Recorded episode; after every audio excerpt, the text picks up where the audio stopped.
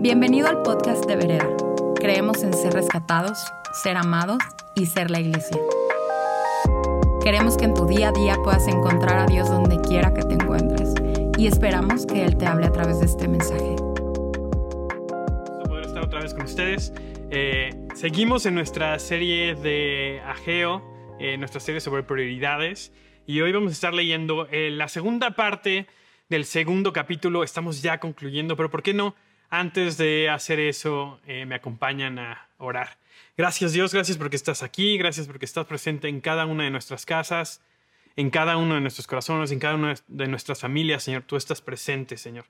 Te damos gracias porque hoy, a través de este medio, Señor, tu Espíritu Santo está presente, nos quiere hablar. Eh, abrimos nuestro corazón, Señor, lo que tú quieres hablar a cada una de nuestras vidas en el nombre de Jesús. Amén. Eh, hemos estado hablando acerca de, eh, de este libro de Ageo, de las, los mensajes que Dios quiere darnos o quiere darle al, pueblo, de Israel a través de, este libro, a través de este profeta que venía a dar la palabra de Dios, venía a dar un mensaje de Dios, un mensaje de corrección. Y como lo había mencionado Rodo en las semanas pasadas, Ageo es un libro que se, se lleva a cabo cuando está regresando el pueblo de, de estar exiliado por mucho tiempo. La regaron, fueron en contra de lo que Dios les estaba diciendo y entonces acabaron como un pueblo en cautiverio en Babilonia y Dios les da la oportunidad de regresar y aquí es donde estamos. Ahí es donde Dios decide darles estos mensajes al grupo, al grupo, al pueblo de Israel para que, eh, para que puedan caminar en rectitud, puedan caminar de acuerdo a lo que está en el corazón de Dios para esa temporada. Entonces vamos a terminar eh, esta, esta serie hablando de Ageo 2, eh, comenzando en en el, versículo 11, que dice, el Señor de los ejércitos celestiales dice, pregunta a los sacerdotes acerca de la ley. Le está diciendo a Ageo que vaya y les haga estas preguntas a los sacerdotes. Si alguno de ustedes trae entre sus vestiduras sacerdotales carne de, un sacrificio consagrado, y sucede que las vestiduras rozan con algún pan o guiso, vino o aceite de oliva o alguna otra clase de alimento, ¿quedará el alimento también consagrado? Entonces los, los sacerdotes contestaron no. Luego Ageo preguntó, si alguien se vuelve ceremonialmente impuro por, por, tocar un muerto y después toca cualquiera de esos alimentos, ¿se, ¿se contaminará la comida? Sí, contestaron los sacerdotes. Entonces Ageo respondió, así mismo sucede con este pueblo y con esta nación, dice el Señor. Todo lo que hacen y todo lo que ofrecen está contaminado por su pecado. Miren lo que les pasaba antes de que, comenzaran a edificar los cimientos del templo del Señor. Cuando esperaban 20 medidas de grano, cosechaban solo 10. Cuando esperaban sacar 50 litros de lagar, encontraban solo 20. Yo envié plaga, mo, granizo para destruir eh, todo aquello por lo que hicieron tanto esfuerzo para producir, aún así rehusaban regresar a mí, dice el Señor. Consideren este día, cuando los cimientos del, templo del Señor fueron establecidos, considérenlo bien.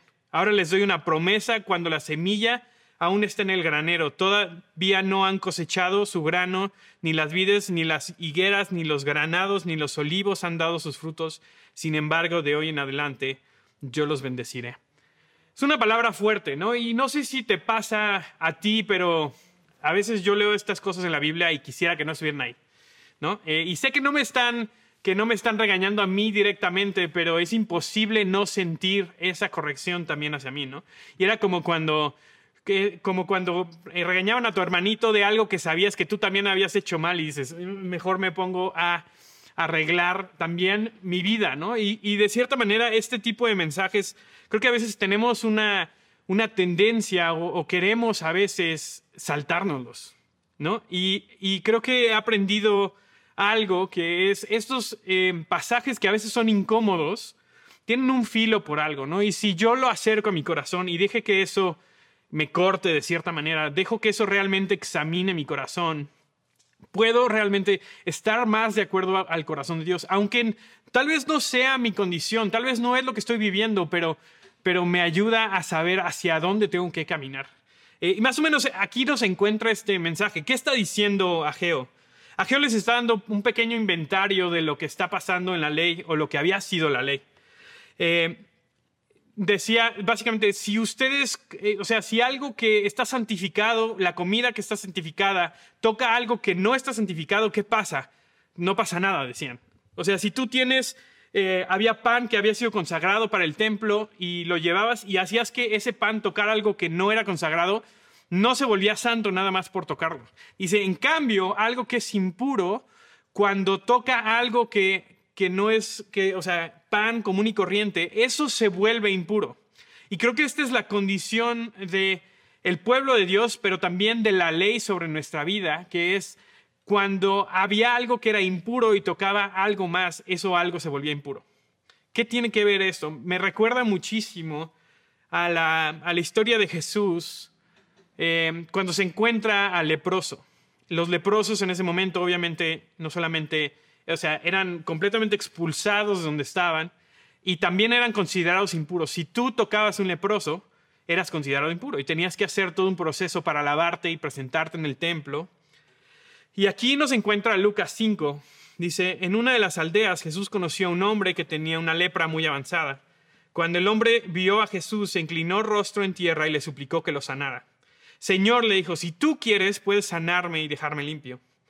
Y me encanta esta parte, me encanta porque refleja lo que, Jesús vino a hacer, pero también la posición desde la que operaba, que dice Jesús extendió la mano y lo tocó antes de decirle cualquier cosa, antes de responder su pregunta, hizo algo que en ese momento, de acuerdo a la ley, lo hubiera hecho a Jesús a alguien impuro.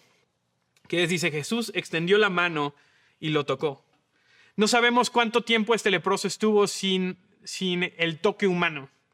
Y ahorita sé que algunos de ustedes que están en casa y se mueren por dar un abrazo a alguien, imagínate estar así años, que no, por ley no te podían tocar.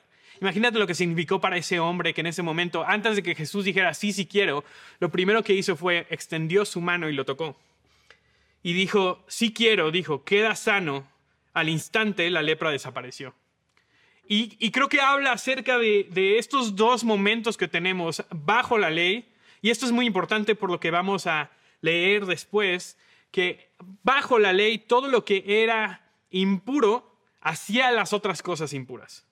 Pero Jesús, que era el santo, que era santificado, que había sido apartado, todo lo que tocaba lo volvía puro.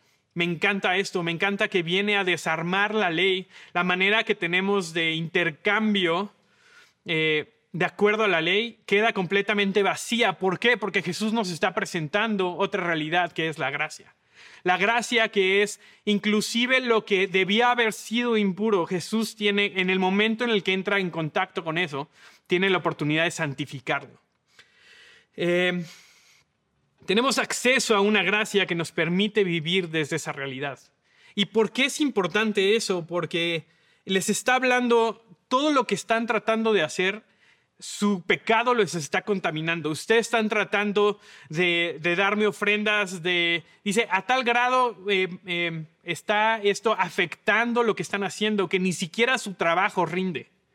Qué fuerte, ¿no? Que, el pecado que vivía en sus vidas hacía que ni siquiera su esfuerzo para trabajar, para, suplir sus necesidades, hacía que rindiera.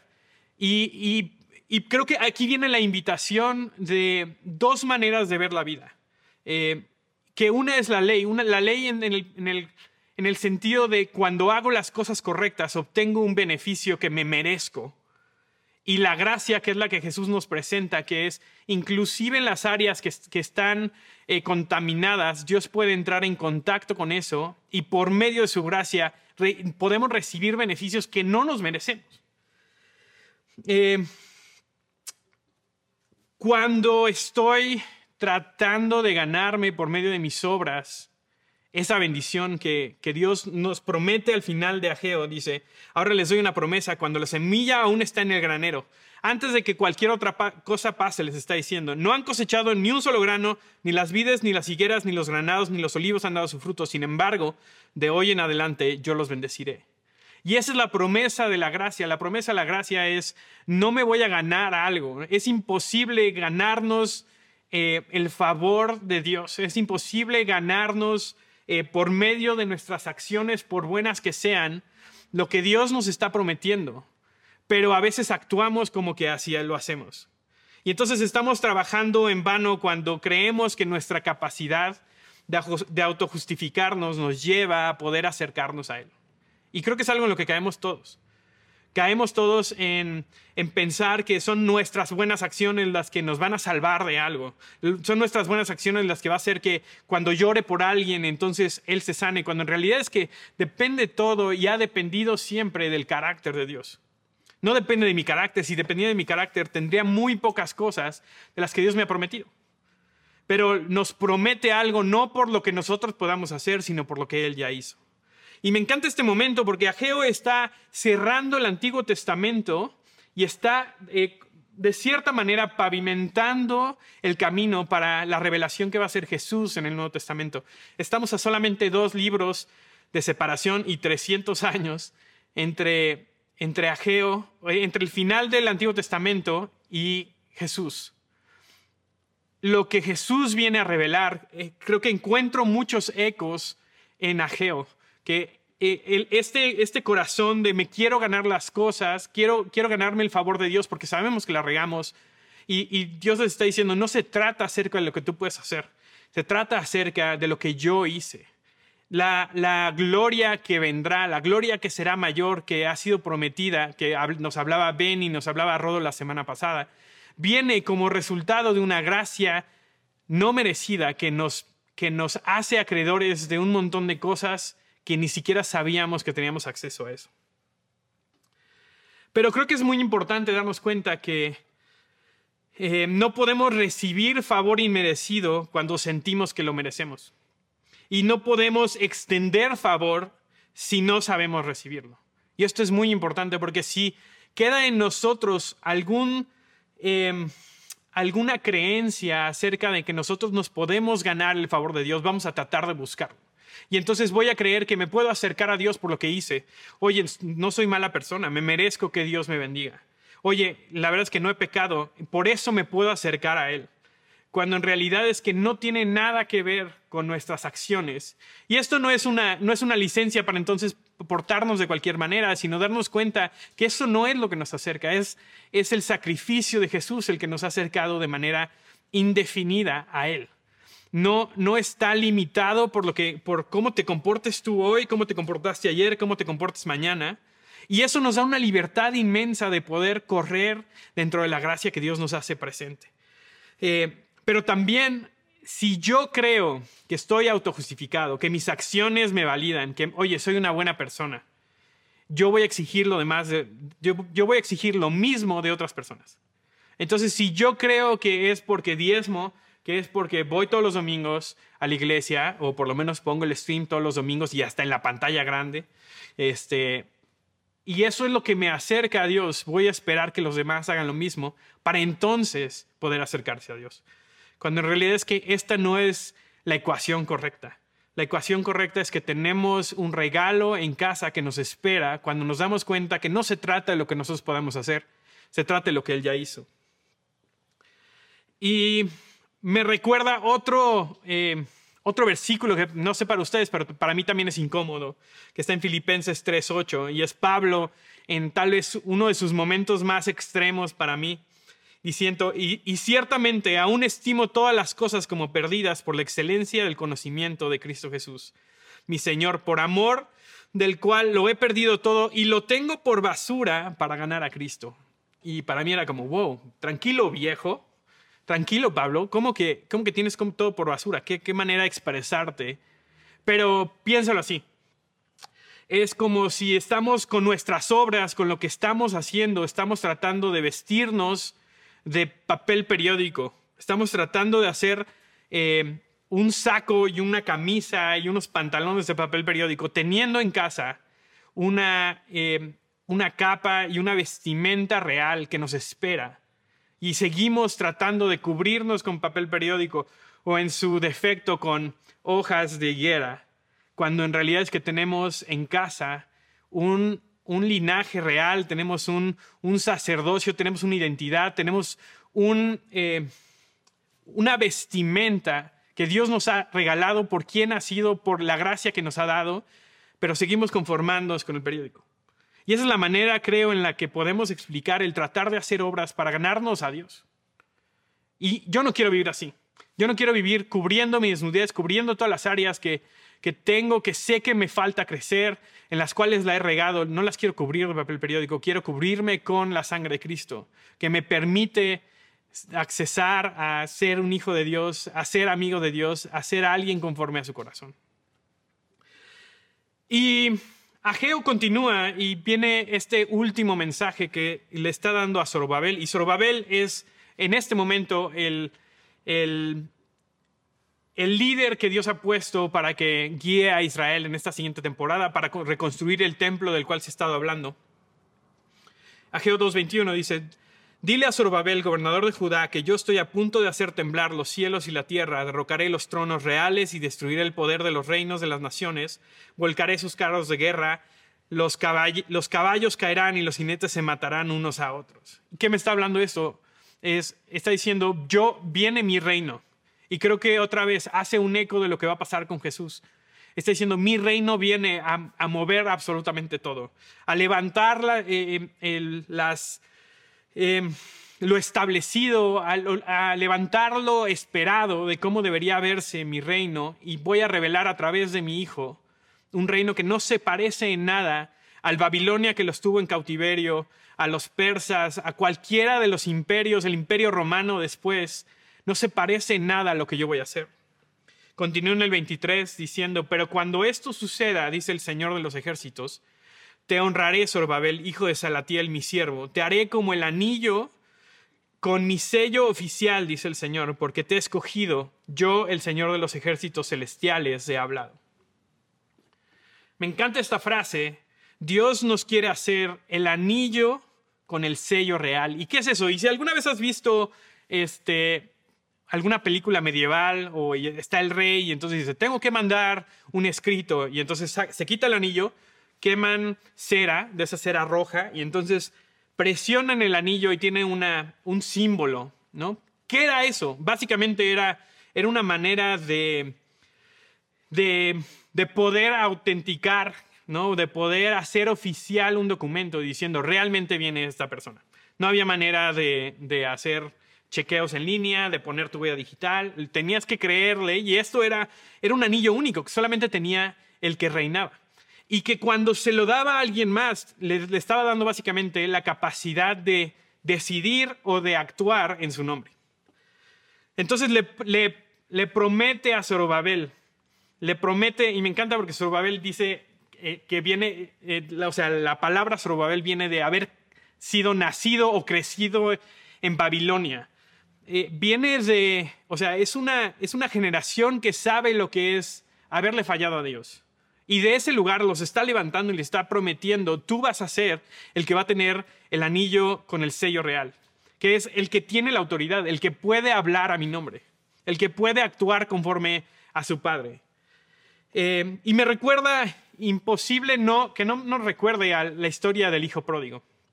El hijo pródigo, que todos nos sabemos esa historia, eh, el hijo pródigo se va, eh, diciendo que no quería nada, que saber eh, con la casa de su padre y se lleva el dinero, se lleva su herencia, lo gasta y se da cuenta que al final de cuentas no tiene nada. Y dice, por lo menos puedo regresar a casa de mi padre y que me contrate como uno de los jornaleros.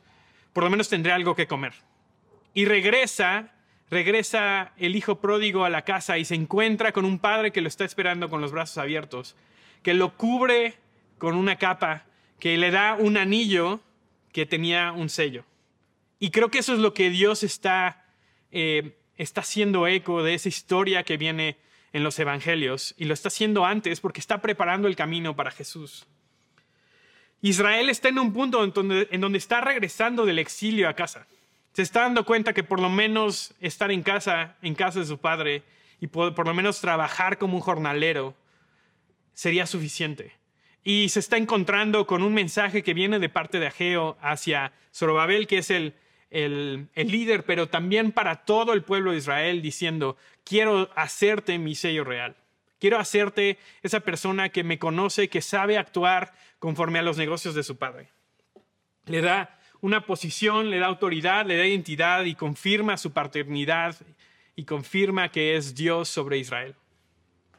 Y creo que en este momento Dios es lo que está haciendo con nosotros y Dios está haciendo con su iglesia, pero imposible separarlo del mensaje que viene antes, que es no se trata por lo que o sea, no tiene nada que ver con lo que hagamos, tiene que ver con lo que Él ha hecho y que nosotros podamos aceptar eso que Dios quiere darnos. Y sabes, creo que a veces es muy fácil eh, descalificarnos de recibir esos regalos.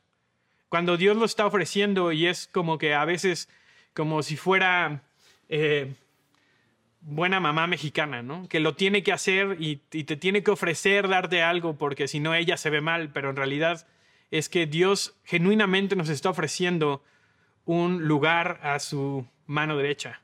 Dios nos está ofreciendo tener un lugar de, autoridad, un lugar de hijos, un lugar en donde podamos, junto con Él, como decía eh, Benny la semana pasada, ser colaboradores junto con Él para que su reino venga.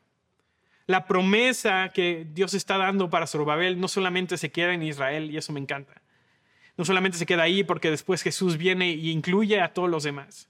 Esta es una familia a la cual Dios nos ha invitado, que no es acerca de, tu sangre, no es acerca de lo que has hecho, no es acerca de inclusive si no la has regado, si la has llevado una buena vida todo el tiempo. La invitación siempre está abierta.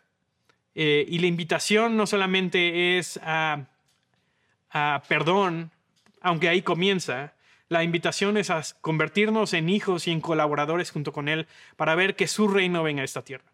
¿Y qué es su reino? Su reino es paz, su reino es justicia, su reino es amor, su reino es gozo, y eso es lo que Dios quiere utilizar tu vida y la mía. Quiere colaborar junto con nosotros para que como ese enviado del rey podamos cargar con ese anillo y podamos donde quiera que vayamos hacer decretos acerca del rey que viene.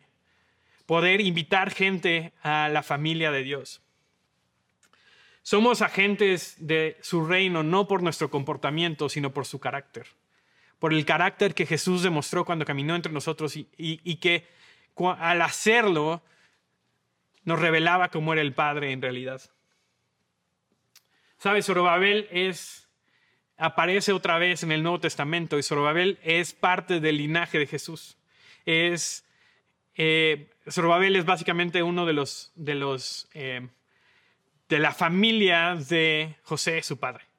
Eh, y creo que Dios quiere incluirnos a su linaje real, quiere incluirnos a su familia, quiere incluirnos a lo que Él está haciendo en esta tierra para que no solamente recibamos perdón y nos demos cuenta que no se trata acerca de si hicimos bien las cosas o no, y que eso nos pueda liberar para caminar con rectitud y elevar nuestro estándar y caminar conforme a lo que Dios espera de sus hijos, pero que podamos caminar con libertad también para invitar a otros a lo que Dios está haciendo disponible en la tierra a través de su reino, que es paz, que es gozo, que es sanidad, restauración a través de sus hijos y sus enviados reales. Vamos a responder con, una adoración, pero ahí donde estás, si tú, si tú has sentido que, que tienes que cubrirte con tu periódico, que no eres digno de recibir la capa, que no eres digno de recibir el anillo, que no eres digno de recibir lo que el Padre te tiene esperando para ti en casa, que nos demos cuenta que no se trata de ti Nunca se ha esperado que sean tus obras las que te justifiquen, porque Jesús vino hace dos mil años y nos justificó, de acuerdo a lo que Él hizo y de acuerdo al gran amor que tenía por nosotros. Entonces, conforme respondemos, ¿por qué no invitas al Espíritu Santo a que te cubra con esa capa y te entregue ese anillo y lo puedas recibir como los hijos que somos? Esperamos que este mensaje haya aportado mucho a tu vida. Puedes buscarnos en redes sociales como vereda.mx. Gracias por escuchar y te esperamos en nuestros servicios del domingo.